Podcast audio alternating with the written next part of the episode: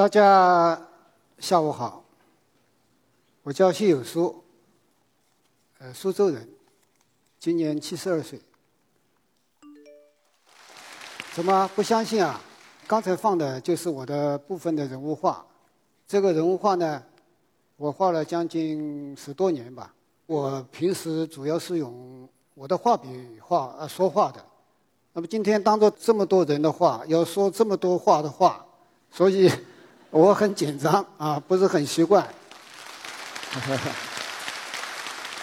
这个在讲话的过程当中，肯定有很多不周到的地方，讲的不好的地方，呃，请大家一定原谅。谢谢大家。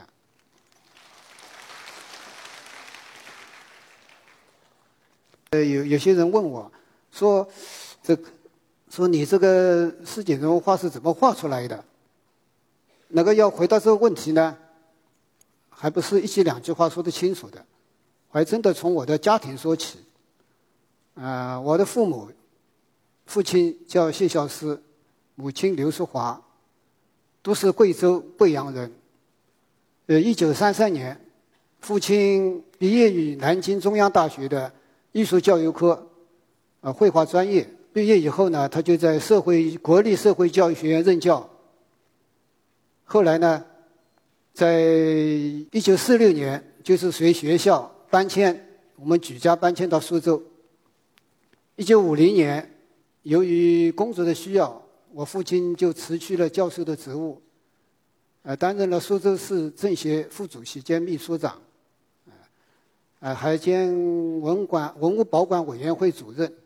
因为刚解放嘛，就是经过长年的这个战乱啊，苏州的园林破败不堪，所以在市政府的大力支持下，由我父亲组织领导，啊，就邀请了一批社会上的文化名人、啊建筑专家，还有各路的能工巧匠，把他们组织起来。呃，成立了一个班子，就用一百天的时间，修复了破败不堪的、没有一座完整的庭院的这个留园。那么修着修了留园以后，又修了虎丘、拙政园、啊寒山寺等等三十多处园林。同时在这个期间呢，他还收集了八千多件文物，啊这些文物本来是流散在民间的。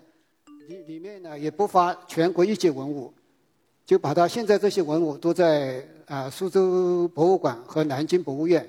鉴于我父亲对苏州古城的做出的杰出贡献，所以国际小行星命名委员会把南京紫金山天文台发现的第二零四八三六号小行星命名为谢孝思星。呃，父亲呢？他因为我前面说过了，他是毕业于中央大学的那个绘画专业嘛，所以他有很深很深厚的啊绘画底子。我母亲呢，毕业于政治艺专，哎，她也是一个画家。这个照片上就是我父母经常在一起切磋合作绘画。由于这个我父亲母亲啊都是画家嘛，我受他们的影响，我从小就喜欢画画，长大了一点。就在他们的悉心指导下，就是练习学习中国的啊山水、花鸟、人物画。那么在父亲呃修复园林这一段时间里面，我们就住在呃狮子林的后门。呃那时候呢，后门和前门是相通的。每当这个园林要关门了啊，游客都散尽了，所以父亲常常会带我到院子里去。给我散散步，讲讲一些文学啊、啊诗词啊、绘画方面的这些知识。呃，特别是在夏天，啊傍晚的时候，我们一家人会围着父亲在院子里纳凉，那么听父亲讲故事。像这一幅画呢，哎，就是我们那时候的生活写照。所以我想，父亲除了对我在绘画上的这个帮助和教育以外，我要最使我难忘的，就是他对这座古城、苏州这座古城的这种炽热的爱。我说父亲不是苏州人，但是他一直把苏州作为自己的第二故乡。所以我现在回想起来，我画这个人物画，会把苏州的这些啊风景、这些人情作为我的绘画主题，那和这一段是分不开的。那么如果顺着这条路走下去呢，我很可能就会去考美术院校啊，继续画画。但是我们这代人都经历过一些挫折和苦难的，在一九六八年吧，文化大革命当中就赶上了上山下乡，我就到太仓去插队落户，当了农民。就是在劳动之余，我就有了更多的时间画画了。我把主要的精力就是画在人物画上，所以我进行了大量的这个人物画的速写、默写创作。那么，一九七七年文革结束了，啊，我就回城里工作，就调到大光明电影院担任美工。那美工的任务呢，主要就是画海报了。呃，在座的可能很多人都不知道，在文革结束以后的若干年里，就是中国人的业余生活是非常贫乏的，所以我们放一本电影，往往要放十多天，甚至二十多天，还常常爆满，一票难求。这个呢，就对我画电影海报呢，就有很有很有帮助了。因为我以前学的是这个国画，现在也要画呢，是用西画的形式。啊，所以在表现的技法、色彩运用这个方面有很大的差别。当时又没有老师教嘛，我就利用十来天、二十多天，就是反复的这个揣摩。我记得我们隔壁的电影院，呃，开明电影院的开明大戏院，他的美工，他的电影海报画得非常漂亮，他的这种色彩关系的很微妙，所以我就通过那个窗户嘛，一一巷之隔的窗户，就偷偷的看他，就研究，哎，他是怎么画的。哎，慢慢的我也琢磨出了一点道理。我现在拿出来给他看的，就是我那时候的这两幅呢，是两种不同类型的。啊，这幅晚钟，这是一种中西结合的方法，因为它也表现了西画当中的反光立体感。那么这一幅科贝尼克上位呢，这是用装饰性的、比较呃童话的这种手法来反映一种喜剧效果。哎，这两幅画都得到了江苏省呃电影海报展的金奖。哎，谢谢大家。因为那时候和现在不一样，现在有电脑，有很多特殊手段，那时候就完全是靠手绘。那么我们得到的电影资料呢，就是像也像这么一半大的一张电影剧照，而且是黑白的。啊，上面的电影员演员的形象呢，也就像这么大一个小形象，但是你画到海报上，那就要放大几十倍乃至几百倍，那么又不能打格子，所以完全是靠眼光，要像的画的很像，呃，而且是要把黑白的翻译成彩色的，所以这里面呢，就是很依靠一个人的功力和创作能力的。说到这里啊，说到了我的家庭，呃，说了我的一些经历。那么，实际上呢，对于将来我画市井人文画来说，它其实还只是一片肥沃的土壤，它没有生命的迹象，就说它没有种子。啊，因为我那时候还没想到市井风情画是怎么回事，所以还根本没有这个概念。在大概上个世纪的八十年代吧，有某一天我在新华书店。哎，发现了一本画册，这是美国的一个著名的呃插图画家罗克威尔，他为《星期六晚邮报》画了几百张的这个插图油画。那么大家从画面上可以看出，他的手法是非常写实的，但是表情又带一定的夸张性，所以非常生动幽默。那么这个画就给了我很大的启发，因为罗克威尔他表现的。也就是美国人的老百姓的生活嘛，它就是美国的市井风情人物画嘛，所以我按照这个思路，我就画了一幅以下棋啊为题材的一起图。那么我在这幅画上呢，也夸张了一下，呃，强调了一下人物的形象和表情。那么这幅画我是画的很认真的，也还是很得意的。但是结果呢，并不理想，因为这幅画。连市美展都没入选，那么那个评委的评论是，这个人物太夸张了，啊，主题不符合主旋律，哎，所以就一下子被枪毙了，这是给了我一盆冷水了。表现老百姓生活的话，应该怎么画呢？我一时也茫然。所以看来，总是是有了，但是还是发不了芽，因为看来还是没有一定适当的温度。那么这个温度是什么呢？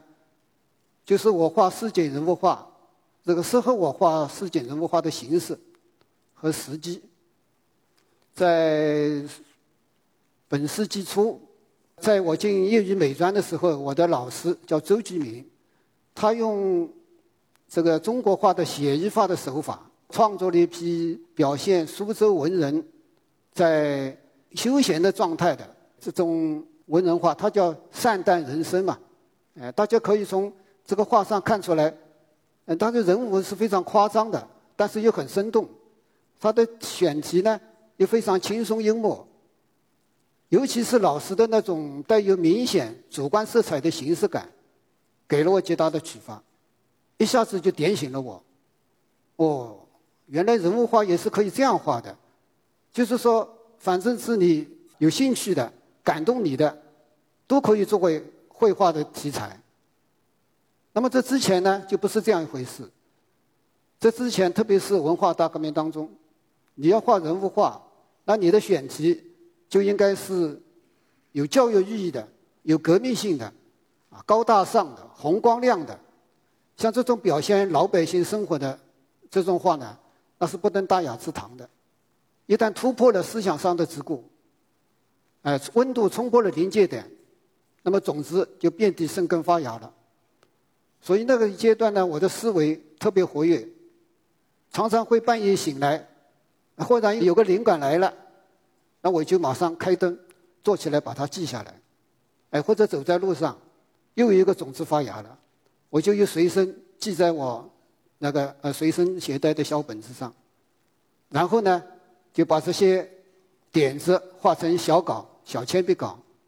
比如说这一幅我画的叫《惊梦》嘛，这个题目的来源呢，就是我小时候的一次偶见。我记得小时候大概是小学四年级吧，那时候是一个夏天的傍晚，我吃过晚饭正在门口玩耍，那我家对面呢。就是一家古董店，古董嘛，可能现在都这个行业都都大家不知道了。就是木桶，用铁箍把它箍起来的。以前的木桶很多嘛。这个店的老板呢，是一个中年男子，一个胖胖的。呃，那天吃了晚饭以后，他就吃了个薄啊，穿着短裤，拿着蒲扇，就站在门口这么扇扇子纳凉。忽然，他的一个三岁，大概三四岁左右的小女儿。跑上来，哎，拉着爸爸的裤子，喊：“爸爸抱，爸爸抱。”那么这位父亲呢，也不睬他，呃，只管扇自己扇子。于是小女孩心急了，就用力用手一拉，哦，这么一拉，就出现问题了。这个后果大家肯定也就想象得到了，因为我觉得这个这个情场景啊很可笑，哎，就把它记下来，一直没有忘记。那么在以后的这个创作人物画的过程当中呢，我就想着怎么把它用上去，是吧？当然了，你如实反应那是很不雅观的，对吧？也没有趣，是吧？所以我就想到，我们小时候，我帮我母亲晾衣服，啊，双手把竹竿高高的举起，哎，为了防止衣服拖在地上嘛，还要拼命的踮起脚。那么这一踮脚一收腹，这个裤子就是不是容易掉下来了吗？哎，所以我就画了一个小稿子，呃，我画了一个小一个一个小男童，憨憨的，呃，这这样子就反反而觉得很可爱，是吧？可是再一次再仔细一看呢，觉得画面还单调了一点，这个内涵还缺乏一点，就是还应该加一个什么，所以我就决定把他父亲也画上去。那么这个父亲，这个画里面又能干什么呢？所以我又进一步设想，因为在那个时候呢，呃，男人呢。往往是都在外边工作，啊，女人呢就是在家操持家务。那么男的回到家里累了，啊，喝杯茶，躺下来休息一下，这也是合情合理的。所以我安排了一个父亲，啊，坐躺椅坐在边上休息。但是这个休息跟这个晾衣服又有什么关系呢？啊，我又进一步设想，这个小孩要是裤子掉下来以后，啊，他必然会有所反应吧？他会本能的回过头去叫他的父亲帮他把裤子提上去。哎，他这一回头，就和父亲发生了关联。那么小孩子举着的竹竿呢，又和母亲发生了关联。那么这样子，通过这小孩子的一回头，就把整个画面盘活了。那么还有一些细节的处理呢，掉在地上的衣服书，就是暗喻着这个父亲父亲呢，他是刚才是睡着的，啊，正在做着梦呢，被这小孩这么一喊惊醒了。所以我提了话叫惊梦。铅笔稿就这么定了。那么接下来还有很多事情啊，比如说啊，考虑人物的刻画，考虑服装道具啊，考虑色彩构图等等等等。哎，所以画好一幅画就如同编导一台戏，那其中的酸甜苦辣啊，只有我自己知道了。通过这幅画以后，我就有了一定的经验了，所以。我下面的画呢，就是一幅一幅的就接着出现了。比如像这一幅，呃，喝酒；还有这一幅就是哑剧图，这一幅就是剃头，还有算命的、减肥的，啊，拍苍蝇的，还有走神的，啊，大家可能都看得懂啊。所以方方面面，只要我觉得好玩的、有兴趣的，我都会表现。那么这些都是柴米油盐啊，都是老百姓的家长里短的事情。所以我觉得市井风情嘛，就应该体现在老百姓身上啊。那么下面这一幅呢，我觉得是蛮有苏州味道的，就是蛮典型的。啊，父子两个正在钓鱼嘛，这个父亲一面看书，啊，实际上他是心不在焉的，他的注意力还是看在钓鱼钩上，是吧？他发现这个鱼要上钩了，所以眼睛就发光了。啊露出一种惊喜的样子，那么他的儿子呢？因为钓不到鱼，就现出一种很疲乏、很无奈的啊，很不耐烦的样子。那么边上的小猫呢，则盯着桶里的鱼在看，在打着主意。那么窗户里的这个小孩子母亲，则在厨房里啊切着什么，然后探着身子，好像在关注着什么。那么，所以我提了两句诗，叫“香葱姜葱细切油锅热，单等鱼儿上钩来”。哎，就是说这个母亲也很心急了。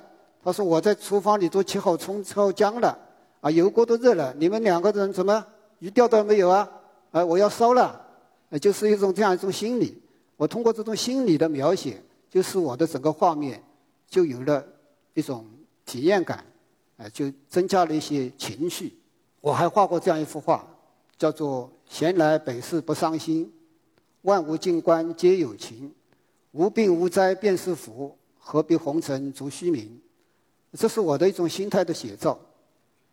我也知道，要做到这一点是非常不容易的，我自己还差得很远，尤其是在这个物欲横流的时代。